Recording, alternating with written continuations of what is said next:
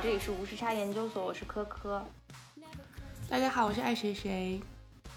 对，今天我们非常有幸迎来了两位嘉宾，然后来聊一聊这个最近比较热门的一个话题。请那个我们嘉宾先自我介绍一下吧，跟大家打个招呼。要不然这个老嘉宾 Phil 你先来。好，然后我是 Phil，然后之前和大家见过面了。之前和大家聊一聊，聊了一聊关于纪录片的事情。我是刚从哥大毕业，然后现在还在找工作当中。然后业余爱好是自己拍一拍纪录片。对，就是这样。你是是来找工作的吗？就 你刚才这这一发介绍是是想要来应聘的是吗？对，听众有没有 HR 赶紧联系。我现在状况比较尴尬，不太好介绍。哦哦，没事没事。对，好，那下面那个我们一位新的嘉宾啊，然后欢迎我们的那个 Winner。嗯，好，大家好，我是 Winner，我是之前本科就读的是朝鲜语言文学专业，其实应该是更多的学习的是朝鲜跟韩国的一些语言文学和一些相关的社会文化。所以之前也在韩国待过，是不是？嗯，对，就是本科的时候在韩国的庆熙大学有过一段交流学习的经历。嗯。在韩国学朝鲜文学也是挺有趣的，听起来。它这个应该是一个统一的门类吧？对，因为因为在中国，就是所有所有开设的专业，它是有嗯有一些原因的，就是说，虽然我们用的那个课本其实是韩国语，但是在专业名称上都是叫朝鲜语言文学。对。哦哦。大家听到这里，应该大概知道我们这期节目要聊什么话题，那就是要聊一聊这个由寄生虫。爆火美国之后引发的一个对韩国社会大讨论，其实这个，呃，我觉得我觉得今天这个组合很不错啊，就是一个是学电影专业的，一个是学这个韩国呃语言文学专业的，我觉得我们可以从两个方向好好的把这个国家啊去剖析一下，因为这个虽然作为邻国，但我觉得其实对它的了解。相对来说还是比较少一点，但是因为寄生虫的获奖之后，我开始逐渐开始关注这个话题和这个韩国社会，啊，我发现韩国社会确实有很多丰富的内容吧，我觉得这么说，就是其实还很值得我们今天来聊一聊。那我们先从这个寄生虫这部影片获奖聊起，大家就是怎么看待这个影片？觉得这个影片究竟怎么样呢？就我觉得这个片子它是披着一个商业片的外壳。就它其实是一开始是作为一个轻喜剧出现的，然后我之前在纽约电影节看的时候，然后导演一开始上来，然后忽悠我们，就说这是一一部非常轻松的喜剧，然后请大家放心去看，然后结果后面就出现了大反转。然后其实奉俊昊导演的片子一直都是，就他是披着一个商业片的外壳，就他看起来可能像就我一我们一般看到的韩国商业片，就整个拍摄手段都非常成熟。然后可能节奏也比较快，然后不不太像我们一般看到的文艺片，但其实它的一个手法就是用一个商业片的一个方式，然后去讲一个比较深刻的社会议题，包括导演之前拍的像《汉江怪物》啊，然后《雪国列车》啊这些，其实传达的也是差不多的主题，就其实主要传达的还是阶级上的一个差距，然后包括这个其实近期在美国也算是一个比较热门的话题。当时看的时候就非常有意思，电影放映的地点是在可以说是纽约的一个富人聚集地，然后 Lincoln Center，然后看的人可以说就百分之八十基本上都是属于电影里面的那个富人的那个阶层，就我很好奇他们看的时候会有什么感受，然后包括像影片结束之后会产生一种割裂感，因为所有的导演啊主创都会西装革履，然后出现在台上的聚光灯下。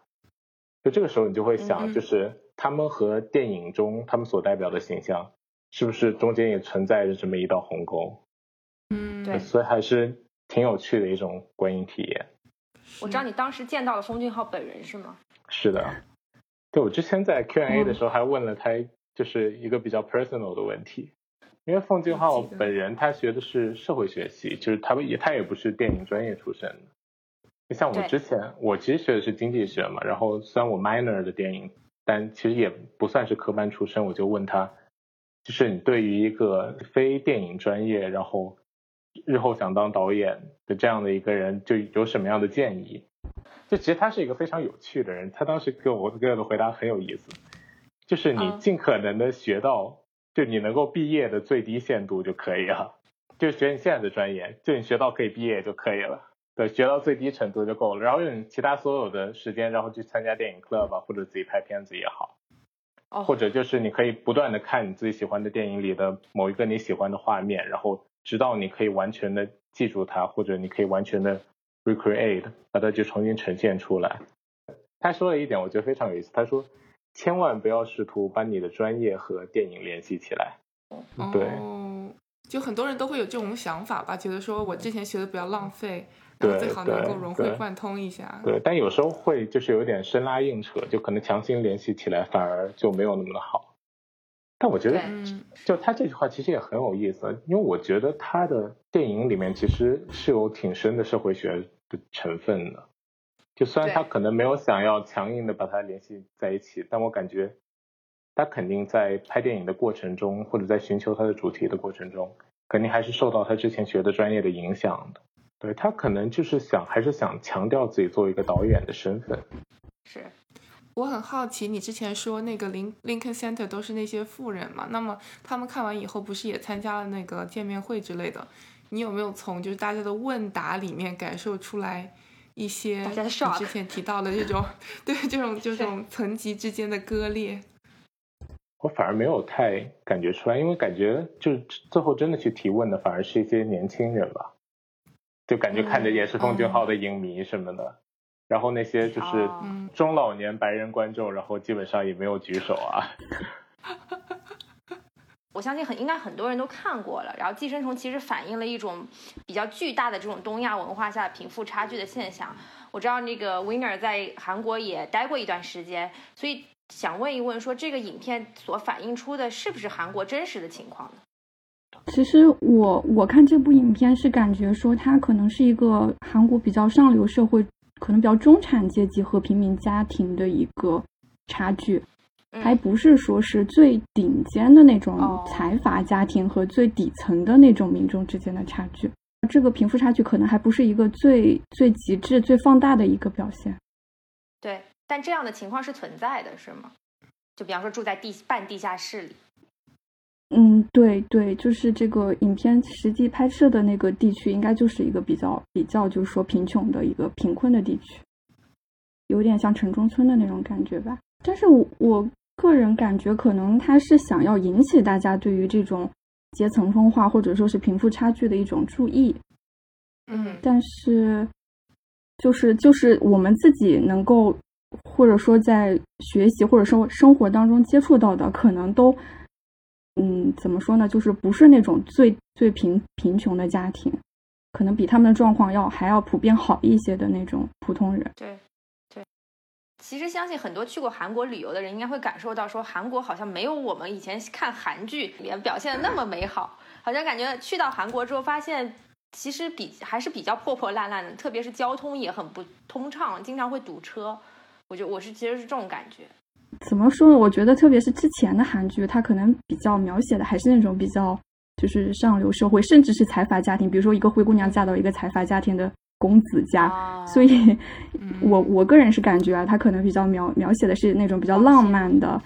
嗯，对光鲜的一面，嗯，对，呃，不过整体来说，这部影片其实是在向西方传达了一个东方的形象。其实这部影片火了，其实已经挺久的了。本来有很多机会，我们节目也可以去聊《寄生虫》这部影片，但是为什么一直拖到现在？其实是因为我自己啊，包括和爱谁谁，我们本身也没有想通这部影片究竟想要传递一个怎么样的社会意义和价值。直到这部影片开始火遍了这个整个好莱坞之后，我们就更加迷了。就是我说一说我的感受，我看完整部影片之后，我觉得我受到了一些震撼，然后我觉得这部影片节奏非常快啊，然后同时那个剧情也非常丰富，但是我觉得看完之后好像并没有接受到什么东西，我想要传递出信息的那个感觉，或者是传递出更加深刻思考的意义，好，好像稍相对来说稍微弱一点。我相信这也是为什么很多人口诛笔伐，说为什么寄生虫能够获得这么大成功的一个争议的一个点吧。我不知道，嗯，嗯你们是怎么看这样一个问题？你们究竟有没有那么深刻的社会价值和意义呢？我觉得很多人就是可能会去质疑啊，说影片里可能有很多不合理的地方，就包括像奉俊昊之前的很多电影，他的片子其实都是一个那种寓言式的故事，就很多东西其实相对来说，与其说他在追求一个现实主义，不如说他在就试图的去用表现主义或者更加符号化的，然后去传达一些事情。然后，而且像之前也像就是你们之前说的，像电影中的富人家庭和电影中的穷人家庭，其实他们的差距并没有那么大，并不像是就是韩国最底层的群众或者最顶级的财阀一样。但是我们从电影中可以看到，就就算是就这两个就是在阶级上差距没有那么大的家庭。在他们的生活水平就已经有一个非常巨大的鸿沟，然后包括我之前听就是电影的 Q&A 的时候，导演提到过一个一个细节，好像电影最后的片尾曲三百多少年还是五百多少年，那首歌的意思其实就是按照他儿子，然后现在的工资水平差不多要这么多年，然后才能买得起他想要买的那个房子，就相当于说就是这两个阶级差距没有那么大的人，他们的之间的就是贫富的鸿沟是几百年。都没有办法去弥补的，但这其实是跟韩国历史文化形成的原因有关的，是不是？对，就这么大的贫富差距。韩国其实也是一个多灾多难的民族，可以说是。嗯。就韩国历史上其实经历了好几任军政府，然后其实其实韩国就是在近代史上，相比它的邻国也没有好到哪里去，就相比朝鲜，对。对。而且之前朴正熙，然后他是为了发展韩国的经济，然后就一直在扶植财阀，他基本上把举国的资源，然后都给压在了财阀上，然后才导致就是财阀现在在韩国就有可以足以通天的权利，然后包括像财阀的领导层犯罪，然后好像我我也听说有个三五定则，就基本上什么判坐三年牢，然后五年缓刑，然后最后一般不了了之。然后可能很多财阀还会被总统特赦什么之类的，财阀和一般民众之间的差距就已经不能说是就是一般贫富的鸿沟就是来形容了，就类似于古代的贵族和贱民的那种感觉吧。嗯，其其实我认为就是之所以寄生虫能在好莱坞这么火，绝不是因为它展现了一种东方式的奇观，我觉得恰恰就是因为它表达出来的贫富差距是一种普世的东西。而且是现在世界上各个国家都在热议的一个东西，所以它才会这么受欢迎。那目前来说，《寄生虫》在整个美国的这个评价风评到底是什么样子？就是包括你们周围的一些人啊，然后还有是整个媒体界啊，大概对这个《寄生虫》来说是怎么样一个评价？就我身边也有挺多人看了，但是我没有听到就是说谁觉得这部电影就是很棒或者很了不起。没有，就没有这种态度，觉得说啊，这电影挺好看的，然后就没有然后了，你知道吗？啊，对，当时那个奥斯卡提名出来的时候，我也挺讶异，他会列在那个最佳呃影片里面的，因为我觉得他提名，比如说最佳外外国语，我觉得很正常，他肯定有一席之地，对吧？然后到最后获奖，我真的就是，哇，我都不知道发生了什么，说实话。当然，因为有很多说法说，其实奥斯卡这么多年在转型嘛，它也需要一个这样的现象级的影片，而且特别是外语片来去给奥斯卡证明啊，因为他这个之前一直都说是被老白男所垄断的，对吧？然后说那个今年会获奖的一肯定是一九一七这种故事片，然后这种是典型的会获奖的，包括之前的那种啊绿皮书什么之类，就是那种为了政治正确而获奖的影片，肯定是就是这种风格的。那这个。时候好不容易出来一部啊，看似商业化运作也比较成熟的一部外国语片啊，同时也反映了一定的社会现象，所以这个时候好莱坞觉得，哎哎，我是一个非常适合我转型的一个契机啊，说不定也能吸引到很多海外的观众，因为好像今年这个奥斯卡，包括这个嗯红毯什么的星光也都比较暗淡了，然后大家关注的程度也越来越低了，我不知道费友你有没有这种感觉？嗯，是的，因为今年奥斯卡它吸纳了很多新的评委，然后吸纳很多其他国籍或者就不同性别，就他们在试图改善，就是老白男牢牢控制好莱坞话语权的这个阶层。我觉得对，就是《寄生虫》获奖有一部分是出于它影片的质量，但也有一部分其实相当于好莱坞现在的年轻电影人或者是新加入的这些开始逐渐拥有话语权的一团体，然后对之前。掌握话语权的阶层的一个反抗，这其实是带有一些政治性的因素在里面的。但从另外一个方面来说，很多人也都评论说，奉俊昊他其实是继承了一部分好莱坞的衣钵的。对，我不知道你当时在美国学电影的时候，就是美国整个学术界或者美国整个电影界是如何看待亚洲电影的，特别是韩国电影这个部分。还有就是亚洲是如何看待美国电影的？我我觉得你你作为一个亚洲学生，应该有关于这方面的两方面的冲击吧，就是两方面交流的部分吧。对，第一个，美国是怎么看待亚洲电影？这个就很有意思了。就我感觉，美国它传统的电影界是完全不会把其他国家的其他或者其他语种的电影看在眼里的。特别像是就我之前在 USC 嘛，USC 算是一个很好莱坞。很工业化的一个电影学院，然后我们有一门课就叫是电影入门，就我们是要就是看各种电影，然后分析它的技法，就分析它的镜头语言，然后写影评的这种。就其实那个课名字叫电影入门，但其实它就是美国电影入门，就是他给我们看的所有电影里面一部其他国家的片子都没有，而且大部分全是好莱坞，就是之前六七十年代那种黄金时代的电影。就可以说，在美国电影人，就老一辈电影人的脑海中，就可能他们认为只有美国电影才是真正的电影。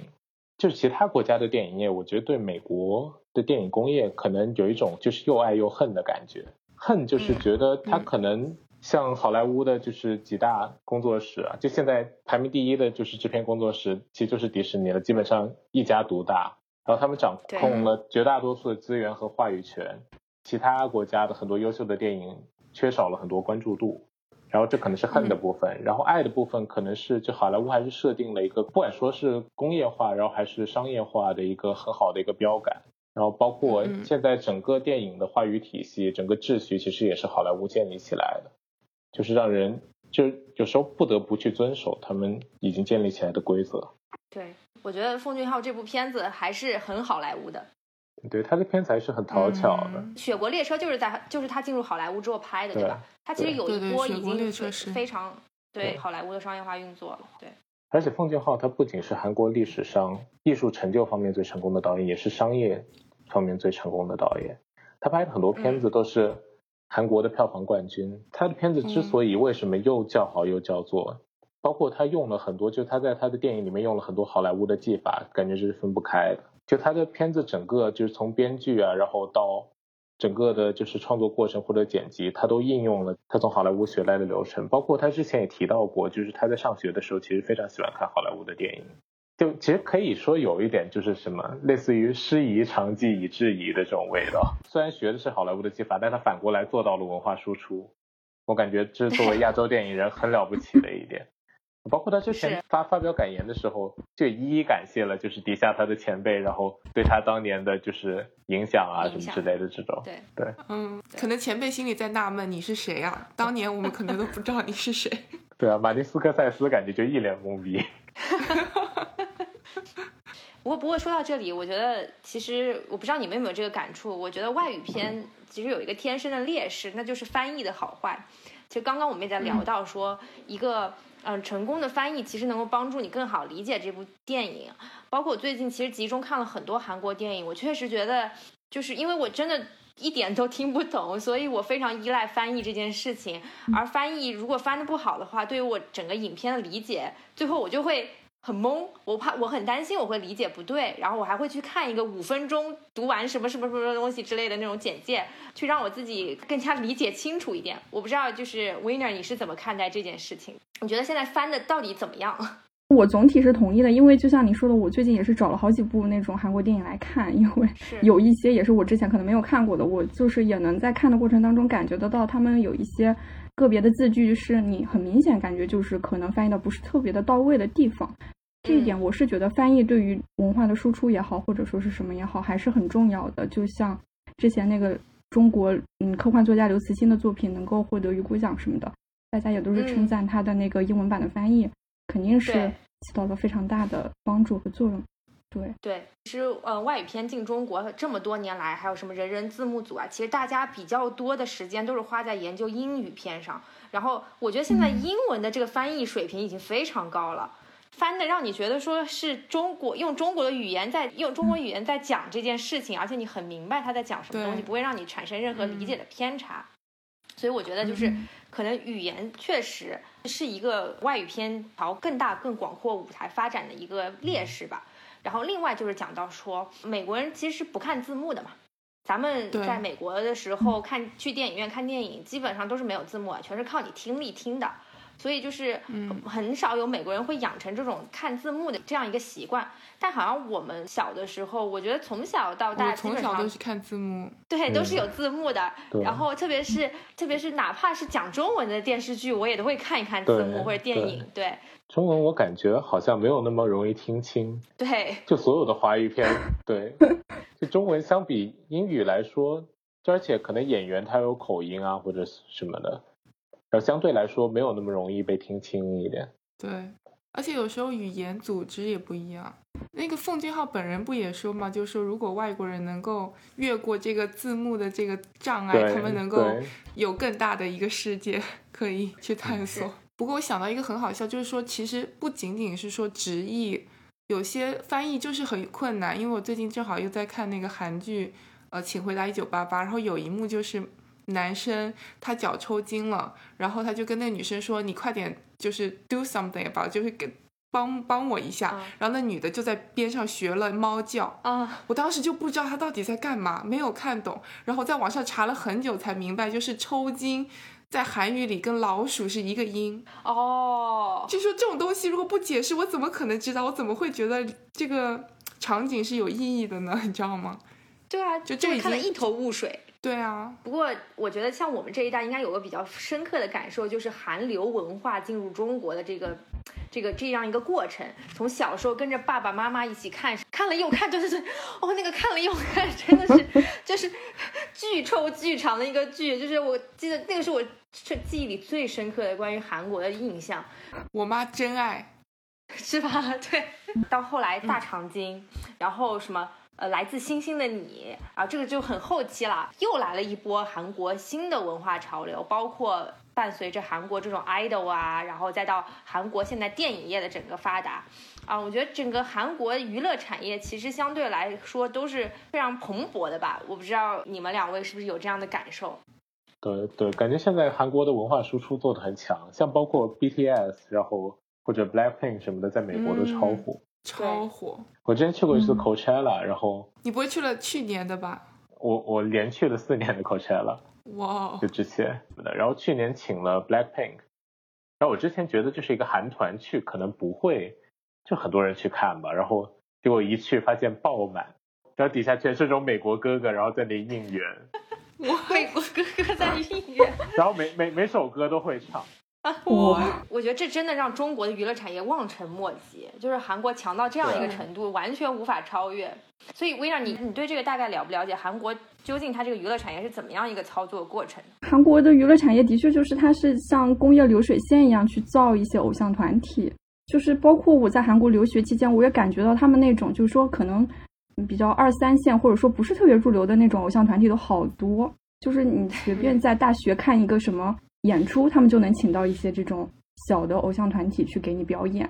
然后包括，因为我们当时那个交流项目，等于说是我们是受到韩国那边一个教育财团的那种资助下去的嘛，所以他们会组织一些我们去看一些文化活动，也会让我们去看一些就是有一些韩流的明星的那种演唱会。我就觉得他们在这方面可能做的的确是，就是说从 可能从政府层面来讲，就是比较去支持这个呃文娱产业的一个发展的吧。对我自己有个比较深的感受，我之前做那个海外投资的一些项目，就是跟其他国家合作，看的都是一些比较正常的，什么航空航天啊，然后科技的项目。然后到了韩国，然后拿出来那个 pipeline 上面所有的项目，基本上一半都是投资韩国娱乐团体，然后和和那个娱乐项目，对，然后剩下一半是医美。他们最大的经济支柱。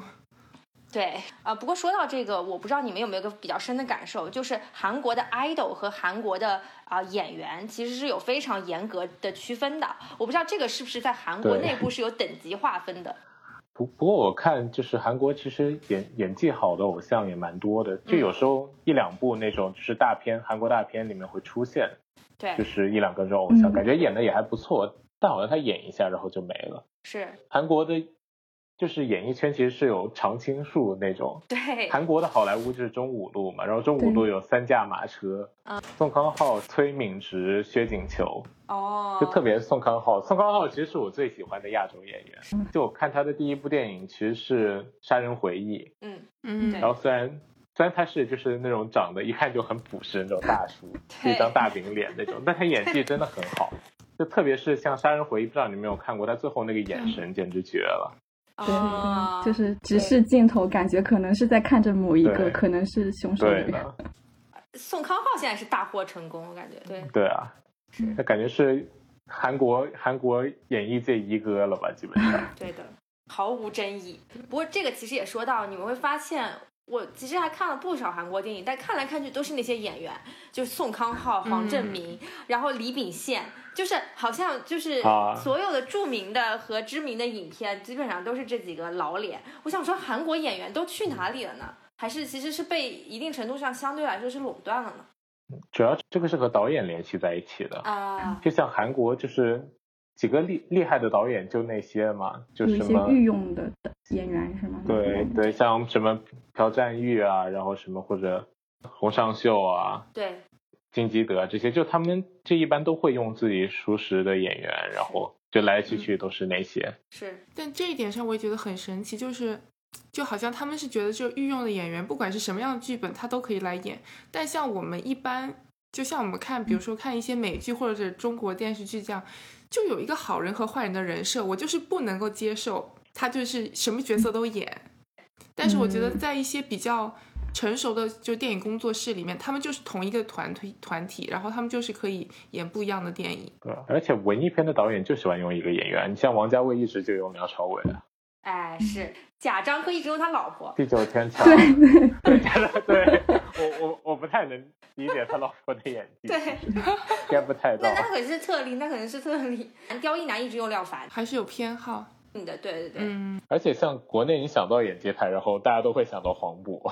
哦是，他也没有固定和某个导演合作吧？我感觉他好像也比较泛一些。对，但但但他就是也是哪哪都是他的这种感觉。啊，对对对对对对，基本上比较成功的电影，如果看中国比较成功的电影，好像也都是他。就对，这主要就是因为业务能力好啊，就大家都喜欢用他。嗯那既然讲到这里，我们其实可以各个各自谈谈，就是包括最近大家应该也集中看了不少韩国电影，然后可以谈谈大家整体来说对韩国电影的感受。我觉得韩国电影他们做到了很优秀的一点，就是它能够既商业，然后又深刻。嗯就它电影的所有的节奏把握都是，像包括技法、像拍摄啊这些，都是很精准的对。就是你看着不会觉得无聊，是，然后他表达的东西又是很政治性的。我感觉我看到的很多，就像大家看到很多韩国电影，它的海报可能是基本上都是一家人在一起笑啊，或者怎么样，对，或者一个大叔很开心的一张脸。但其实你看到电影之后，会发现事情并没有这么简单。就比如说像什么辩护人或者出租车司机，就他都是他在他们笑表达其实都是都是非常沉重的话题。对，是而且名字取的也很简单，就是 让你觉得好像没有什么故事性。对。然后，但没有想到最后他讲的一个是一个很沉重的议题。嗯对包括像之前什么溯源啊这些，对，就封面也是看起来都很阳光。是，熔炉，熔炉稍微有一点点就挥那个海报，对，它封面其实就可以看出来。对对，但我觉得就是韩国导演之所以喜欢拍这样的话题，确实因为韩国问题比较多，嗯，而且国家完全没有办法去解决。是，就包括像现在就是各大财团，然后基本上都算是，就像三星基本上像是韩国的皇室一样了。而嗯，他们甚至有自己的警卫队，因为他们在自己的宅子旁边就是建了一个美术馆，然后他们可以名正言顺的说是美术馆的保安，就其实是自己的警卫队这样。哦，然而且就是像韩国，就任何和财阀有关系的人，基本上就能获得就是高于常人的权利。对，像之前像新天地为什么就在韩国，像他把病毒传的这么广，嗯但是没有什么人敢搞他，就是因为他就是和政界渗透的很深。嗯，像之前像李明博、朴槿惠，然后背后是，就像他们在竞选的时候都有他们的帮助。对财阀代言人。对，而且政府对这些完全无能为力啊，就完全治理不了。就算文在寅说了他要治理财阀，但像之前像之前什么他要重审张子妍案，然后或者说胜利事件，他要从严处理，然后最后还是不了了之。对，韩国民众没有办法，然后就只能拍电影，然后表达一下自己的不满。所以他们还是有很多社会问题的。对，其实我我感觉也是，就是说韩国电影的取材上面的确有很多都是很现实题材的影片，这点可能是至少是国内的电影可能没有办法去做到的，就是反映一些社会现实、社会现状的一些，或者说一些历史问题的东西。对，嗯但这个也是让大家羡慕的一点嘛，就是韩国电影产业啊、这个不受限制，它的题材是充分多样性的。但这不过说到就是像限制这方面，其实韩国电影并不是没有限制的，嗯，嗯，就主要看当政的是哪一派，要看是改革派还是建制派。是，像之前建制派的，像李明博、朴槿惠，他们制定了一个韩国演艺圈的黑名单，哦，像宋康昊，然后包括奉俊昊，就他们俩其实都在这个黑名单上面。为什么之前奉俊昊突然跑去好莱坞去拍了几年电影，就像拍了什么《雪国列车》或者《玉子》，就是他当时并没有办法在韩国拍电影。嗯是有也是有这种原因的，对。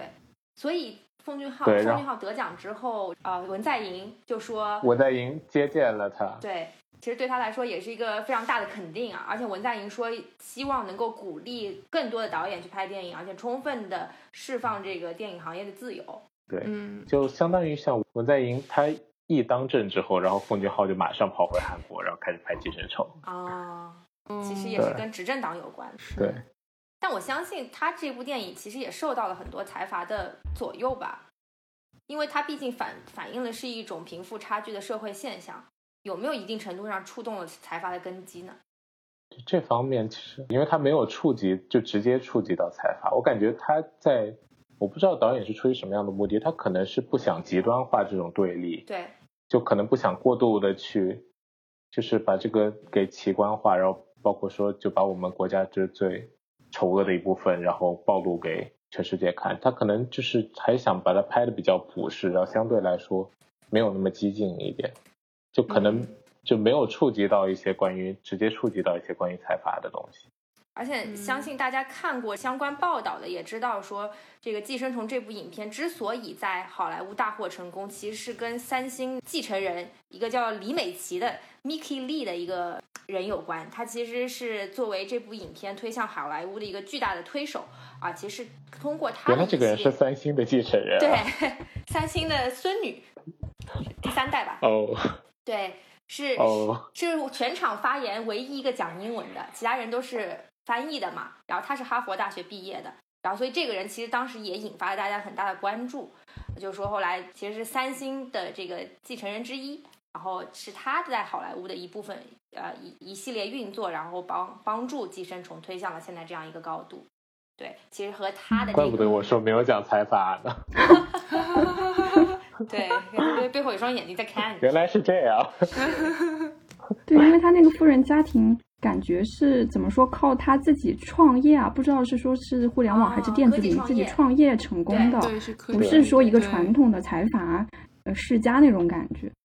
相对来说，还是一个如果接受比较好的教育，努力还是能够达到的一个地位。对，虽然说也这种机会非常少，但是可以说是财阀以外的，就是普通人可能有成功途径的一些为数不多的路子之一吧。对，既然刚刚讲到韩国题材的这个多样性，那我们今天这期节目也就从韩国集中啊、韩国电影集中喜欢讲述的几个题材来讲一讲韩国的这个历史文化的背景啊。那其实我比较深的一个感受就是。韩国历史是相对来说是非常复杂的，这个复杂程度其实和几次啊比较重要的这个历史性的事件有很大的关系，包括这个我们刚刚提到的这个辩护人和出租车司机，还有最近新上映的这部《南山的部长们》，就这几部政治相关的电影，其实决定了韩国整个历史的走向。对我昨天刚刚看完《南山的部长们》，啊，最新的啊，对，感觉这三个就是这三个电影就讲的是韩国韩国历史上很重要的两个转折点啊。是对，一个是朴正熙独裁的一个终结，然后另外一个是全斗焕独裁的就被撼动的一个事件。对，然后我感觉就是像东亚三国吧，就韩国、日本、中国，其实近代史上都属于比较坎坷的那种。嗯然后像我之前没有了解之前，因为一开始对韩国的印象可能都是韩国就是一个娱乐比较发达的一个国家，对，然后像韩团什么的。是就没有我完全没有了解到他有这么坎坷，就特别是他还被军政府独裁过，就这样的一段历史。对，然后包括像我之前看过出租车司机之后，就真的觉得就是韩国之前可能某一段时间就是在军政府的统治下，可能像人权方面啊也没有好太多 这种感觉。对，就是等于说他建国之后的有几任的那种总统，都是打着反共的名义，可能去压制他的一些政敌，包括就是说巩固自己的地位这样子。对，然后刚刚提到这几部电影，南山部长其实看完之后，我有比较深的感触，就是历史对于朴正熙的评价好像是。嗯，因为因为一定程度上，朴正熙带领的韩国走向了今天这样一个比较成熟和这个富有的这样一个阶段，但是对他的这个评价还是相对来说比较褒贬不一的。但是南山部长好像集中的把这个负面的评价表达了出来，然后甚至李秉宪演的那个角色 CIA 的部长刺杀他的这个主要原因，其实也是充满了对朴正熙的不满。就我觉得这部片子。然后他可能就是更多的去把像李秉宪饰演的这个部长金在圭，对，可能更多的把他当做一个就是这种革命意识，然后感觉革命果实被朴正熙一个人给窃取了，然后他出于这种义愤填膺的这种态度，对，然后去最后把他刺杀了。但可能就我后面也有去了解一下，好像韩国舆论就是对这个人的评价其实也算是褒贬不一，对。然后有人说，可能他就是因为就是害怕自己被处死啊，或者怎么样，是，然后仓促的去做了一个这样的决定。是，韩国民众对于朴正熙可能很多还是觉得他是一个功大于过的这样的一个人。对 我感觉可能也就是代表了一个改革派的一个政治导向吧。因为毕竟是他带领韩国创造那个汉江奇迹，就说在经济上是韩国的经济状况就是有了。很大的改善，然后超过朝鲜，嗯，但是他的确是之前有写过一封给日本天皇写过一封血书，就是说他要效忠日本，嗯，包括他的一些独裁统治，就是等于说他这个人本来也是一个比较比较比较多面性的，就是说大家对他的评价可能是褒贬不一的，但是可能绝大大部分的韩国人还是比较感激他为韩国的经济发展做出了非常大的贡献什么的。对对，就是大家有兴趣可以去看朴正熙的生平经历。是不是说他年轻的时候是在那个伪政权政府下面工作？包括对对对，包括他手下那一波人都是。对对是，对，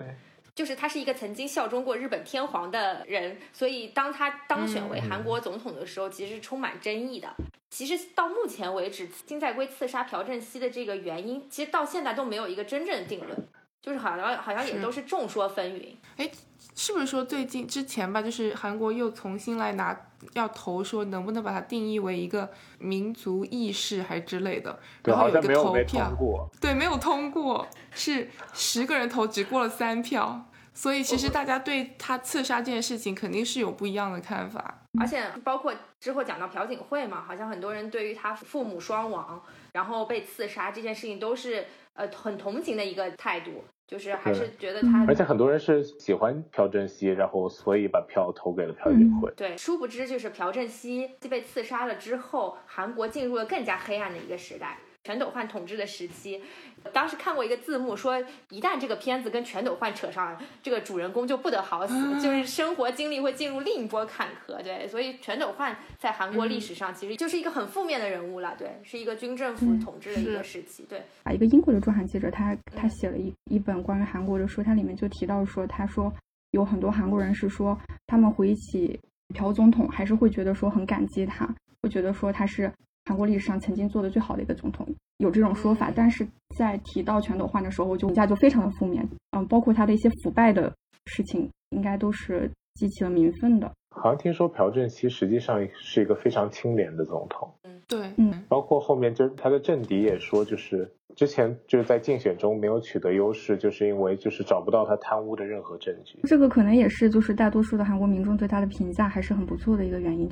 而且我看全斗焕统治的这个时期，好像陆续出了一波跟他有关的一些韩国未来的总统，就包括是那个卢武铉，然后还有金永三、金大中，对，嗯，都都是那个时期所涌现出来民主斗士。对，然后最后走上了韩国总统的位置。之后的话，讲韩国历史，我觉得还有一个就是我们刚刚无数次提起的韩国的政治斗争和这个财阀的崛起和垄断，包括文在寅的传奇故事也为人所称道，是吧？就是不是有一说法，韩国人一生中避不开的三件事情吗？死亡、税收和三星，就是 讲说这种大的财团就是渗透他们生活的角角落落的那种感觉。因为韩国的财阀，它就是也是有历史原因的。因为在刚刚建国的时候，它为了发展经济，等于说是国家有意识的去选择和集中几个这样子的集团，希望他们能够带领韩国经济走向复苏。所以就是他们是和国家利益紧密的结合在一起的。一开始就是这样子，所以所以就是说，他们三星、现代、乐天、LG 这种。超级财阀，它的发展是有一个历史原因的。他们掌握着巨额的资金，即使犯了一些错误、一些罪，在还是能够在比如说在呃中秋节八月十五号或者一些特殊的国庆节这样的时间去得到特赦的。他们的确是就是掌握着巨额的资金，而且有非常非常大的政治影响力。对。那韩国的年轻人，比方说大学毕业之后，他们会想进入这些？嗯，大的公司吗？会啊，因为如果你不进入大公司，其实你没有多少更好的选择，就是要不然你去考公务员，或者通过司法考试，要不然你成为医生，不然的话，就是只有像三星这样的大的集团去就业，才算是一个比较好的工作。所以他们也是就是挣破头皮去想进入他们，因为韩国的社会竞争也非常的激烈，他们嗯高考也是非常的不容易，就是为了进入像 SKY。就是首尔大学、高丽大学、延世大学这样的嗯名校吧，然后还要很用心的准备英语考试，像托业考试什么的，因为他们好像比较看重这个，像他们的一些企业都是会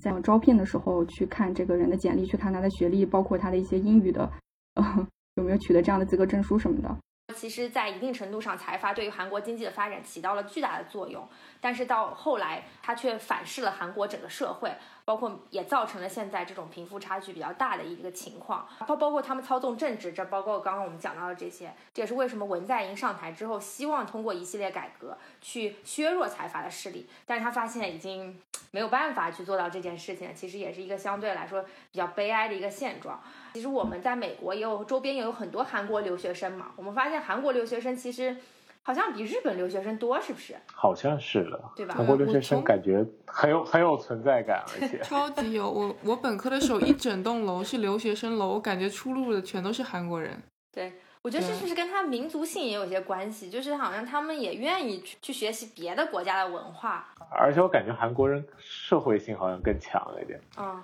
就是相比日本来说，可能韩国人，特别韩国留学生更喜欢就是成群结队，然后大家在一起。就是一大帮，哎，他们可能更喜欢热闹一点。对，就其实以前上学的时候，就一般图书馆里就最吵的，要么是中国人，要么是韩国人。是，但我觉得日本人是不是对自己的文化更骄傲一些？他们更愿意留在国内，像韩国人挺愿意出国的，我感觉。然后对美国也是好像比较友好吧，感觉两国的关系啊，然后他们也有一种。就抱大腿的感觉，但韩国感觉虽然就是它是就是被美国控制，但韩国人就是时不时的还会有那种很强的，就是民族自豪感，对，或者民族感，就其实还是挺矛盾，是是非常矛盾。我觉得韩国是一直奉行的一种士大主义的这个信条吧，就是一直要找一个大腿去抱一下。包括历史上，他一直在是中国的这个藩属国嘛。近代史之后，中国救不了他们之后，他们就开始转投靠这个美帝国主义，对吧？所以就是你会发现在韩国电影里也有一个很有趣的现象，就是一到发生紧急危机的时候，都有一个驻韩美军的角色会跳出来，指指指手画脚，指指点点，对吧？我觉得这个其实也是很无奈的。嗯对，在男生的部长们里面，不就有一个基本就是掐着他们脖子，要告诉他们怎么做这件事情吗？我看过一个说法啊，就是说说《寄生虫》这个电影其实也是在影射嗯韩美关系。当然，我不知道这个是不是导演的本意。他的意思就说，这个富人一家代表的是美国，然后穷人一家代表的是韩国，就是包括这个那个富人一家的房子，最早也是一个日本人住的。然后后来变成一个韩国人暂时住了一下，然后不是被杀害了，最后又到了一个是不知道是德国人还是什么一家人那边去了吧。我不知道，就是说在影射说这种韩国一直在受到外国的这种殖民也好，或者说受到这种很大的影响也好。然后好像还说另外一家是朝鲜。对，对，就是说说另外那一家就是像清洁工和她的丈夫就代表着朝鲜。然后我我也看过那个影片，然后他说就是证据就是。他们之前就是一直在用朝鲜宣传的一些就是话语啊，或者啊，就是领袖崇拜那种感觉，是吧？就是去供奉着那个社长。对，就是他，他有在模仿，他有在模仿，就是朝鲜就新闻播报员的语气。嗯，之前中间有一段，有一段。那既然讲到这个，其实也是韩国历史不可抹开的一个议题吧，就是韩朝关系。其实关于这个的话，也有不少的韩国电影，然后包括很有名的这个共同戒备区。然后还有之前的这个国际市场，然后包括最近我这两天又看了几铁雨，然后还有白头山，还有很有名的那个特工，其实都是在讲韩朝关系的。其实我觉得相对来说是一种以一带水，然后又敏感又紧张的一个关系，因为这个两个国家实在是太近了，就是包括历史文化其实没有任何差别，只是意识形态的不同。对，就是包括他们每年其实韩国跟朝鲜会让这种离散家。家族家庭见面啊，团圆之类的。对，但是因为他们分裂的时间已经过得就是越来越久。之前我们上学的时候问过我们一个韩国外教，就是说你希不希望统一啊？就大概这样随口问了一下他。我是感觉说，可能年轻人对于那种追求统一的这种执着或者什么的，在慢慢的减少吧，因为他们也会考虑到一些现实的经济上的原因。但是不管怎么说，他们的确是同样一个民族，是被割裂了而已。特别我觉得朝韩关系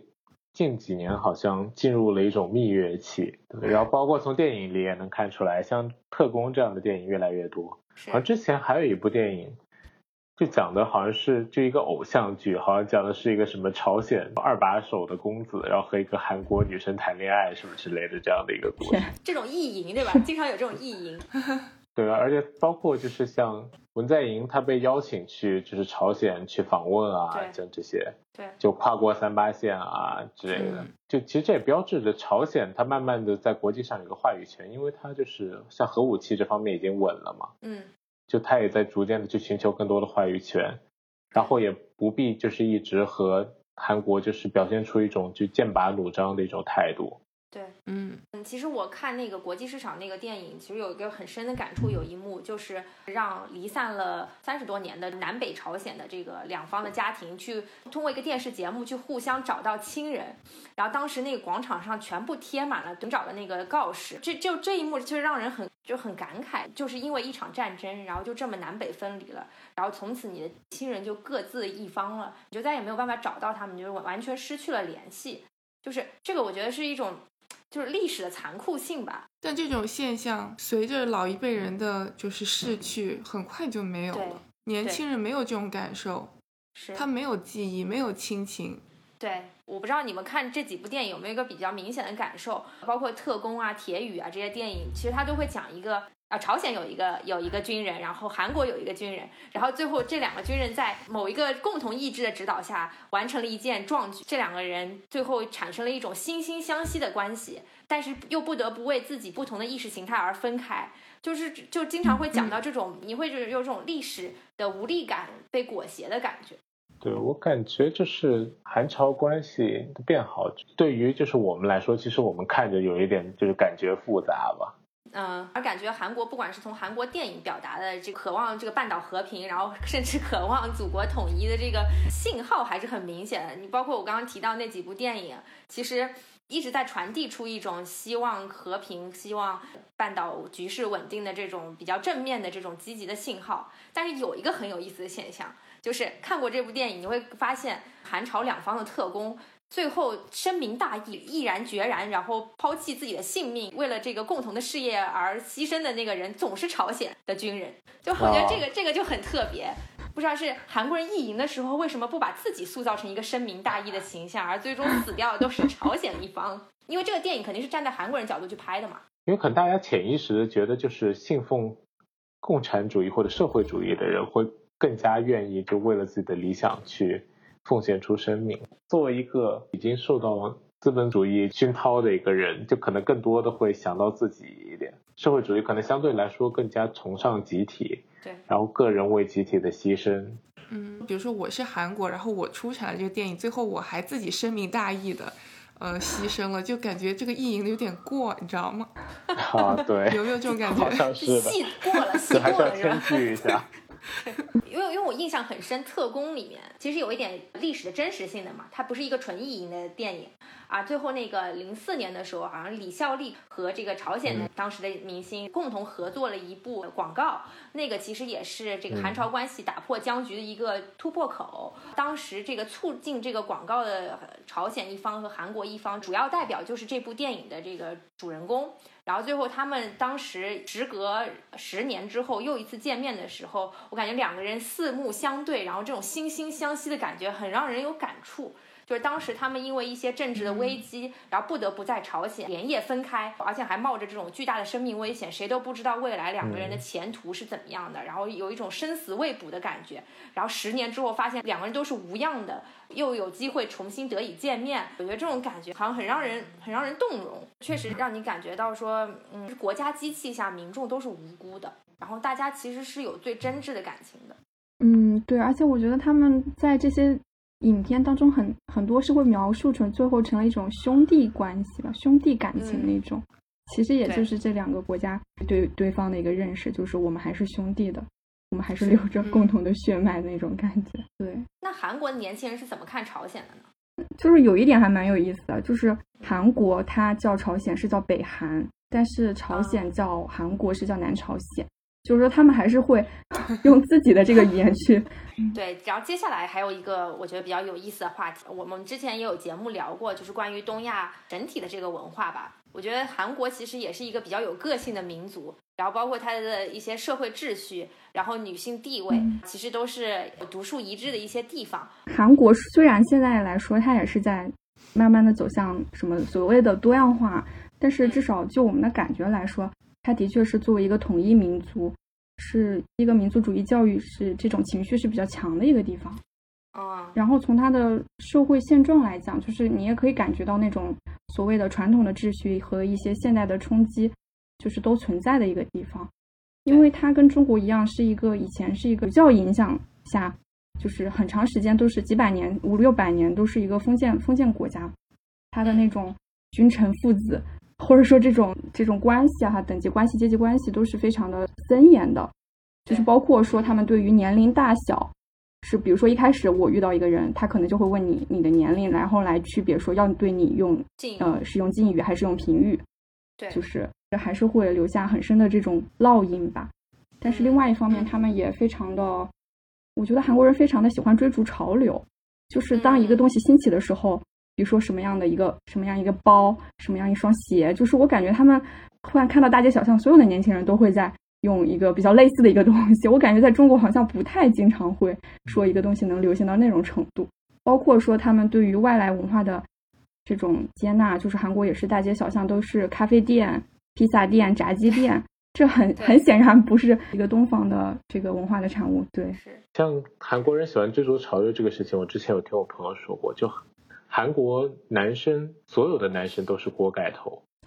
这只是各种各样的锅盖，就有有有卷的锅盖，或者就短一点的锅盖，或者长一点的锅盖。对。但所有的韩国男生全都是锅盖头。这个是确实很明显。我那次去韩国，然后走在首尔那个街上，然后就感觉所有人都是卷毛。然后我们就说哦韩国男的怎么这么喜欢烫头，就是 所有人都是卷毛。其实这个也也说到一个，就是韩国好像包括我们之前一直说韩国的医美技术啊，韩国整容啊，其实这个事情不论男女，韩国都比较追求对美有一种这种执着的追求，是不是？对，这这个的确是，就是包括韩国的学生啊，哪怕他是学生，他可能从比如说初中或者说更早，他就会女学生，她就会自己偷偷的学化妆啊，甚至是怎么样。嗯包括你在韩国的大街小巷上，基本上是看不到任何一个素颜的女生的，就是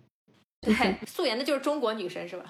真的是真的是这样，就是基本上，嗯而且韩国社会是不是对于女性的就是相貌和女性的这种仪容仪表有一种非常强烈的要求？我感觉已经渗透到他们日常生活习惯当中去了。但也有一种说法，是因为他们比如说就业竞争，包括择偶的竞争压力很大，所以说就是要更加的去嗯注重这个外表，因为你在投简历的时候，包括你在相亲的时候，可能都是很很有用。对，所以这里不得不讲到说韩国的女性地位到底是什么样子的。反正我之前就是有一个韩国的女外教，她就是会言语之中让我们感觉到，她会觉得说中国的男生应该是在家庭当中会奉献更多的，她她是持这样的一种观点的。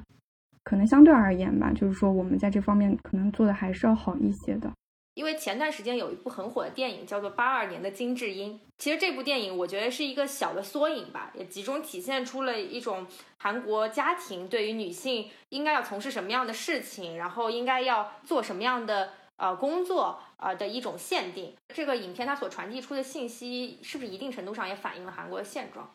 我觉得是一定程度上反映了一些现状吧。而且我觉得一个比较有意思的点就是。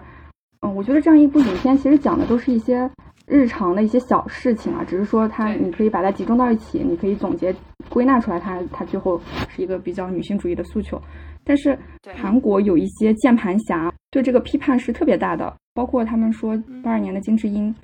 那个小说还是电影在韩国 Naver 网站上的评分，女性的评分和男性的评分差异非常的大，就比如说男性。读者或者说观众给他评分只有一点七分，但是女性给他评分有九点几分，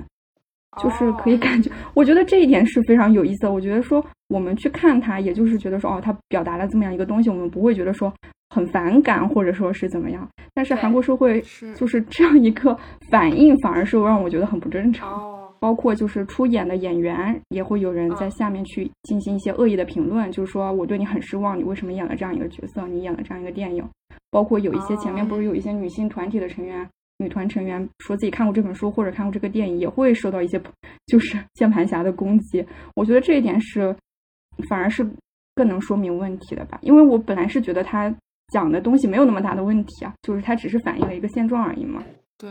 我觉得就是这个电影本身，它可能就是一些小细节吧，甚至都不能说得上是一些特别不能说是对对，但是反而是因为就是。他们就是因为这本书出来的比较早嘛，然后大家对那个书的评价反而是好像是触到了他们这些主流价值观的一个底线，这是非常 shock 的一件事情。我觉得其实，在很多国家，包括就是对于女性的尊重，其实已经是可以摊开来随便谈的东西了。但是韩国其实，我觉得他们还是内心上对这件事情，主要可能是历史原因吧，或者是就家庭的结构构成的。原因，但我还是觉得，因为它毕竟是一个如此现代化、如此西化的国家，为什么能够在这个问题上一直没有没有去正视？我觉得挺挺诧异的。对，只能这样说。我觉得韩国女性的地位肯定也是在不断的上升的，因为她们也有了所谓的嗯女性的宇航员，甚至包括女总统。但是在就社会整体而言，它整个的来说还是相对来说没有那么像中国。走走到这样一个水平，这样一个程度。对你周围有没有同学嫁给韩国人的呢？我倒是有学姐嫁给韩国人，就是她现在就在韩国工作，但是啊，至少从从她的现状来看，感觉她还是过得比较比较正常的，比较 那种没有说那么可怕的一个生活，因为她也继续工作，也没有说做全职妈妈什么的。嗯，对。然后最后，我其实想聊一个最近还是比较热门的一个话题，就是韩国的邪教组织。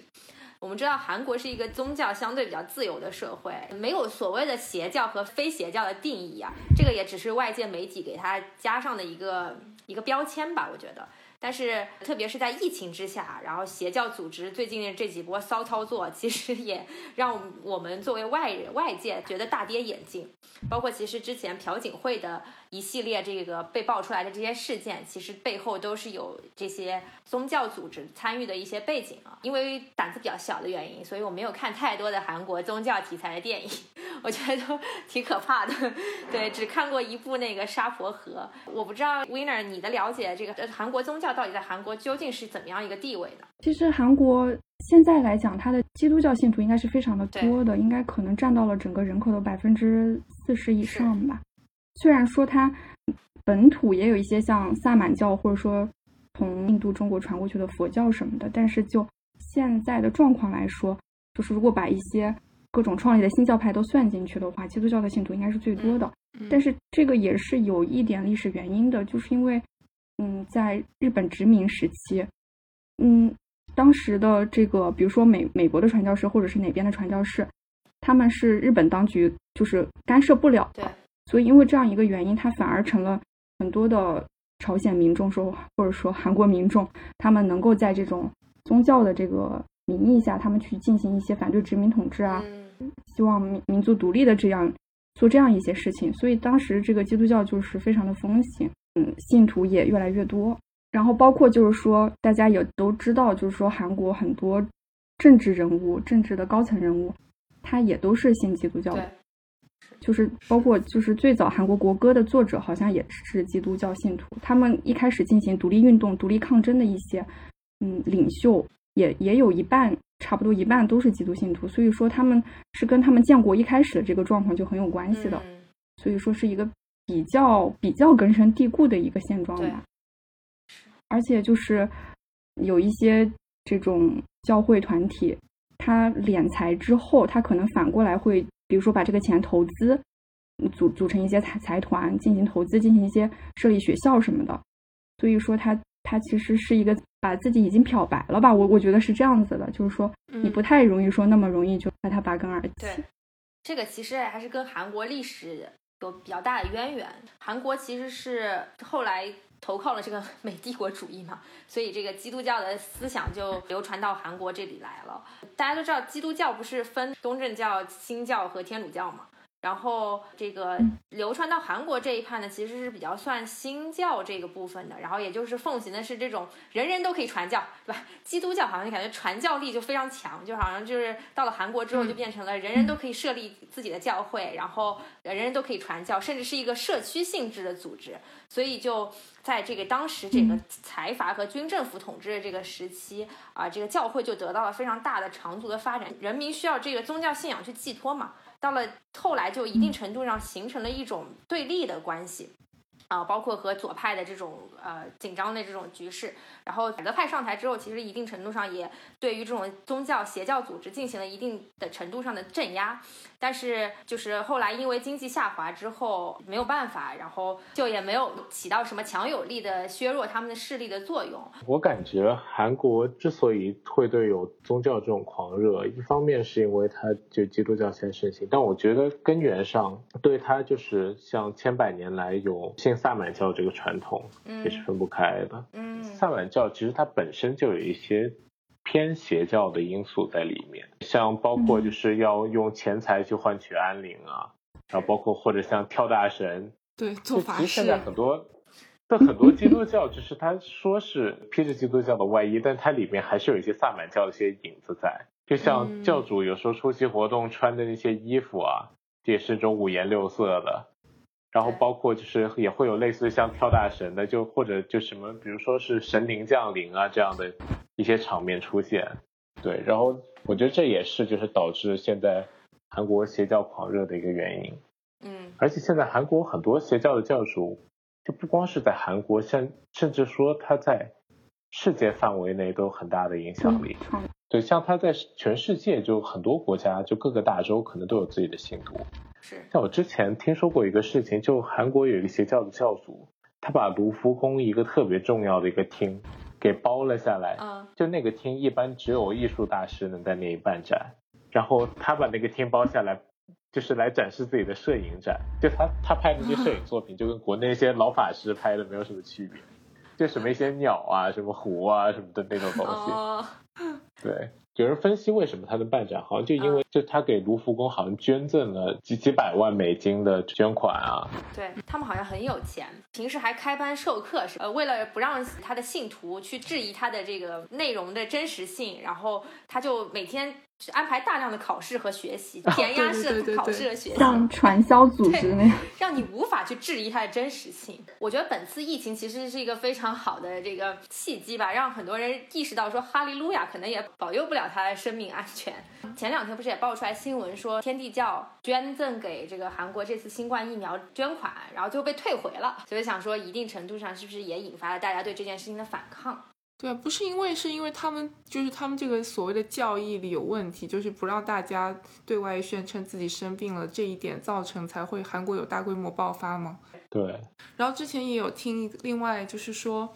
为什么他们是一个邪教？就是你一旦进入了这个里面以后，其实你是只能越陷越深的，你是脱不出来的。按理说，你只是一个信仰的话，你应该是从他，比如说，呃，你信耶稣也好，你是从那个 Bible，你是应该是相信他的那个信息，你自愿的，你想加就加，你想退就退。但是像这种邪教组织，它是层层关卡把你套牢，你要么就是捐钱，要么就是天天学习考试，也没办法工作学习，你还能干嘛？你的人生就压在这一个上面了，就希望自己能考通过了，然后层层呃升级打怪，最后。成为那个什么十四万四千里面天选之一，得到勇士，就是他感觉有一套非常严密的体系。对，其实聊到这里，咱们说了这么多电影，我想呃让大家每个人讲一部自己啊觉得还不错的电影，可以推荐给大家去看一看。如果希望能够入手韩国电影的话，那我会推荐《杀人回忆》。对，我觉得这这是我。目前为止看这么多电影，这是我最喜欢的一部犯罪类型的电影。嗯，然后我相信看完之后，就大家会对犯罪片有一个新的认识。嗯，就很多事情可能最终是没有结尾了，就即使经过很多人不懈的努力，但但虽然这个案子最后有了一个结尾，在现实当中，对对，但当时看的感受还是很震撼。是，嗯，那我就推荐《辩护人》吧，因为我觉得总体来说，它还是。非常正能量的，非常鼓舞人心的一个作品，就是